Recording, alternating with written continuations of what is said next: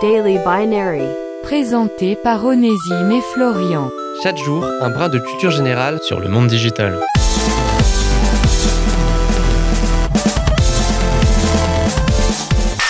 Aujourd'hui, dans Daily Binary, on avait envie de vous apprendre 2-3 trucs sur un réseau social que vous devez certainement très bien connaître, Instagram. Instagram est un service de partage de photos et de vidéos américain ayant soufflé ses 10 bougies en 2020 et dont la natalité revient à deux petits gars du nom de Kevin Systrom et Mike Reader, deux diplômés de la prestigieuse université de Stanford.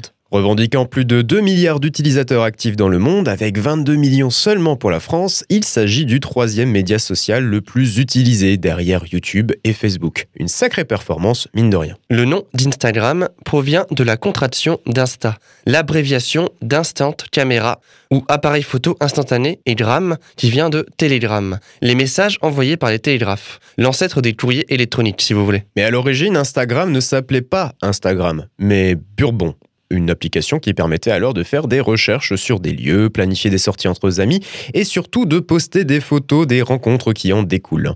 Cette option était d'ailleurs de loin la plus populaire, ce qui a progressivement poussé Mike et Kevin à enlever le reste des fonctionnalités et en parallèle à changer le nom de leur application. Avec un investissement initial de 500 000 dollars, le lancement d'Instagram sur l'App Store a très très rapidement été un énorme succès. En 24 heures, 25 000 utilisateurs étaient enregistrés.